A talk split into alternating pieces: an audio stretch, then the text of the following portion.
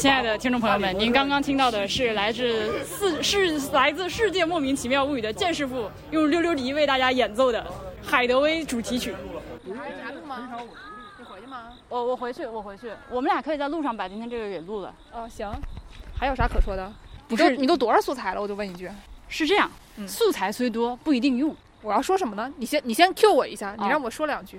朋友们是这样，我依然还是呃像昨天和前天一样，路上录了不少东西。但是呢，我估计你们也能感受到，虽然那个东西很糙啊，它还是要花时间剪辑的。那么我今天搞不搞呢？我现在还没有想好。现在的具体时间是晚上的二十二点五十一分。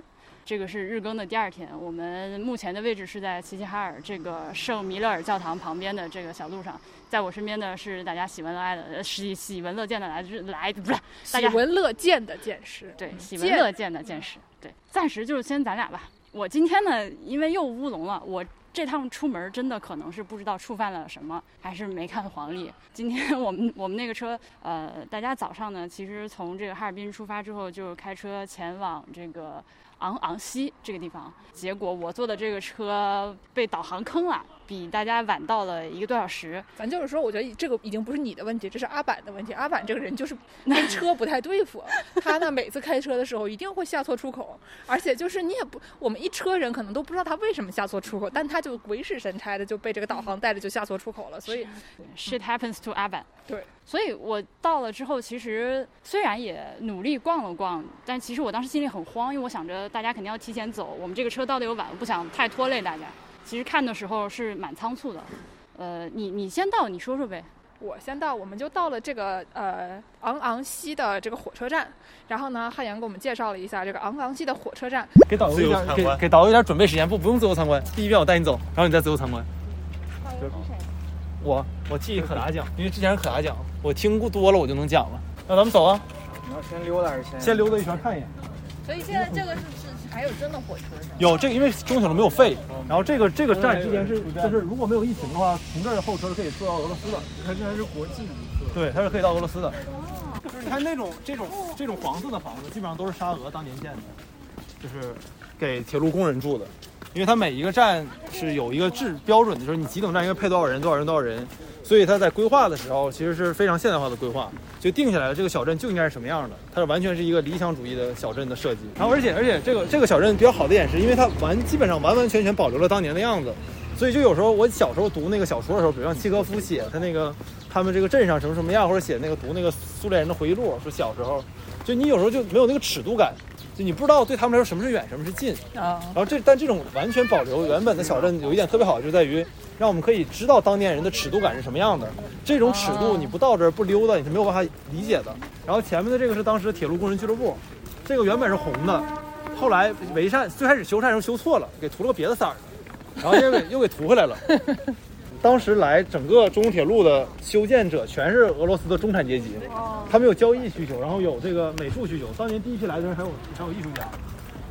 这个还挺大的，挺大的，就因为昂西站是个大站，它不是个小站，而且昂西这个站特别有意思，它没有修到齐齐哈尔，因为齐齐哈尔是黑龙江以前的省会，它特意修到齐齐哈尔边上，就是为了避开中国人的势力，专专门修到这儿，就不连齐齐哈尔。所以说，一个俄罗斯的货进到哈尔滨的速度是比齐齐哈尔快的，因为它要先从中铁路到哈尔滨，再坐车回来，嗯，非常麻烦，故意的。而且你考虑到那个年代，齐齐哈尔到昂西的距离就非常远了，已经。你坐现在开四十分钟，那个年代来讲就是一天的时间，故意的都是。然后这个现在改名叫露西亚大街了，就是日语的俄罗斯露西亚。然后那个日本有个药，就是治肚子那个嘛，叫正露丸。那个字儿，那个以前叫征路丸，是征俄罗斯的意思，是日俄战争时候用的。后来因为国际观感太不好了，才改叫正鹿丸的。我的公号里写过，你写过这个是吧？可以，那你讲，你来吧。就是这个地方，大家留的时候一定要记住一点，它是个铁路附属地，所以说你会发现它的所有的建筑都是以铁路为核心，并且围绕着铁路来建设的。最开始说中铁路周围五公里的范围给到沙俄，我们现在觉得五公里可短了，到北京我家都到不了中关村。但是对于那个年代来说，五公里足够把这所有东西全部涵盖住了。但这些东西其实就是你读书看文字没有办法理解的，你到这一溜达全明白了。所以中东铁路是从哪儿到哪儿？为什么叫中东铁路啊？中东铁路是这样，它是从从中国境内是从满洲里到绥芬河，嗯，然后这是东西线，南北线是从哈尔滨过长春到大连，嗯，中东铁路最开始是俄罗斯人就是修的，为了有一个出海口，可以直接到那个日本海。然后最开始叫大清东省铁路，因为名义上的主权是中国的。哦然后那个负责贷款的银行叫华俄道盛银行，英文里没提没有华，中文里有华字，就是就是假装这个主权还是你的。来根华字，对，来根华，然后后来又叫了中东铁路，然后叫北满铁路和南满铁路，嗯然后叫满洲铁路，然后最后叫中国长春铁路，现在叫哈尔滨吉布段滨绥线。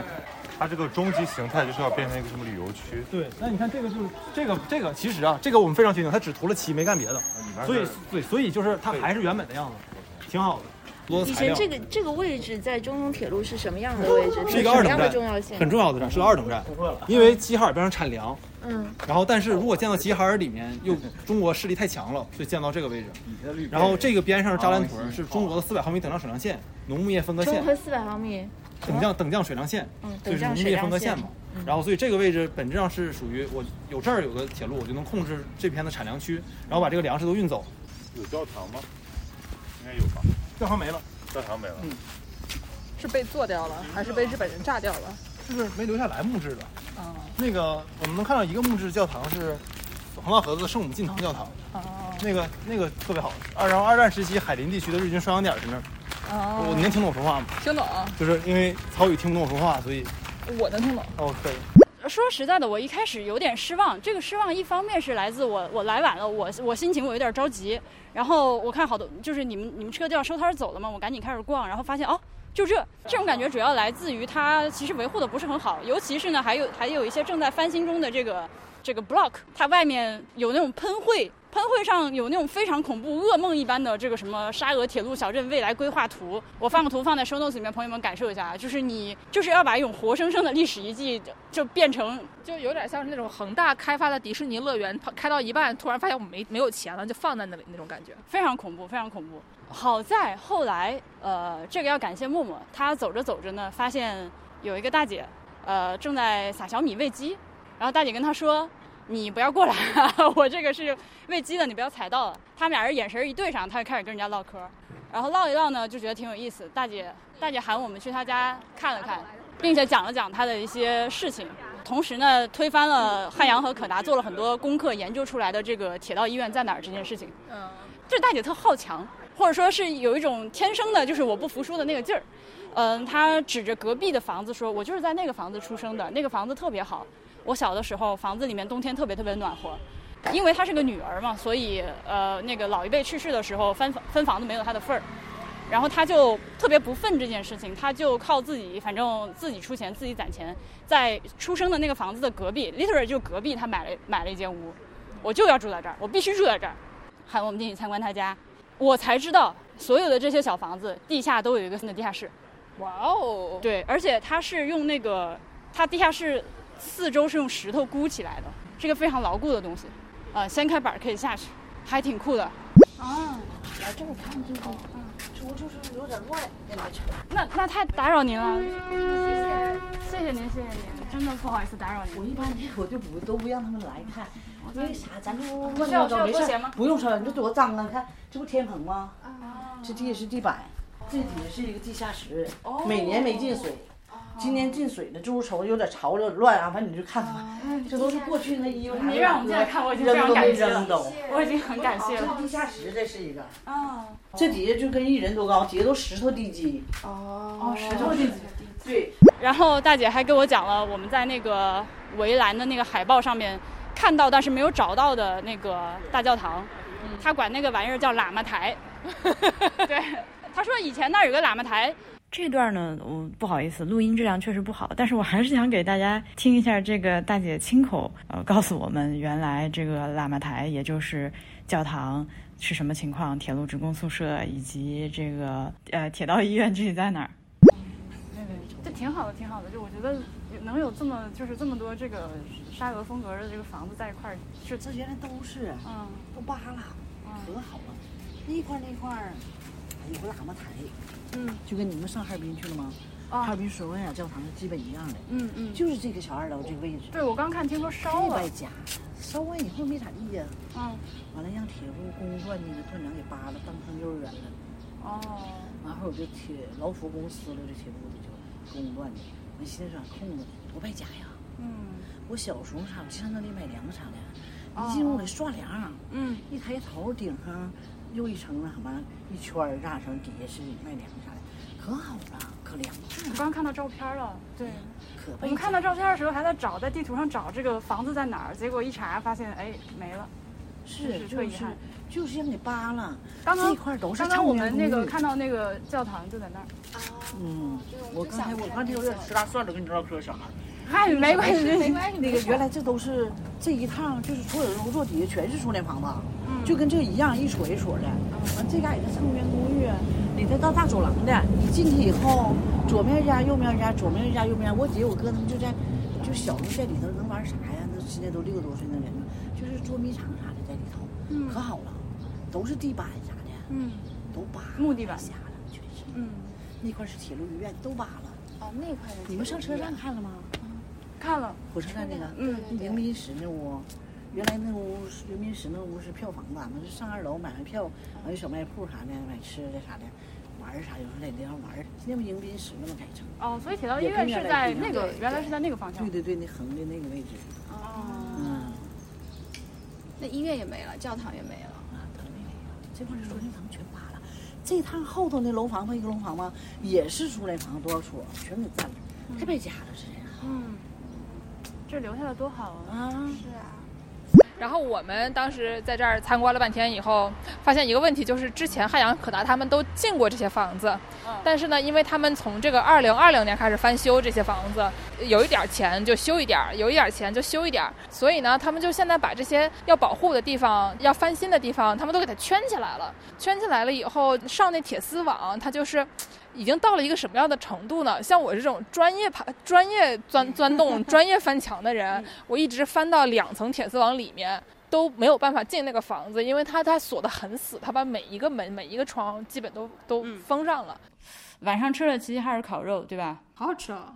啊，真的还不错，真的是。嗯，呃，我我我收回还不错，是真的好吃，是的。吃完饭了之后呢，我们的这个领队汉阳还是照例讲了一下明天的这个活动行程。因为明天早上走的早，所以明天上午就你们熊阿姨说可以去早市，如果你们时起得特别早，可以找熊阿姨去早市。然后咱们要去的那个林场地陪大哥叫劳模林场，因为那个地方只住了一个劳模，他有一他拿鞋盒装了一鞋盒的劳模证，然后自己在里面养蜂。然后就是前两天我在群里发那个有熊的地方，那个熊来偷蜂蜜，就明天咱们要去的地方。然后就是对游戏中带一个黄色大问号，就是那种人。还有没啥了。对，然后就没啥了，吃好喝好，吃好喝好。这啥歌啊？啊？几个几个菜呀、汉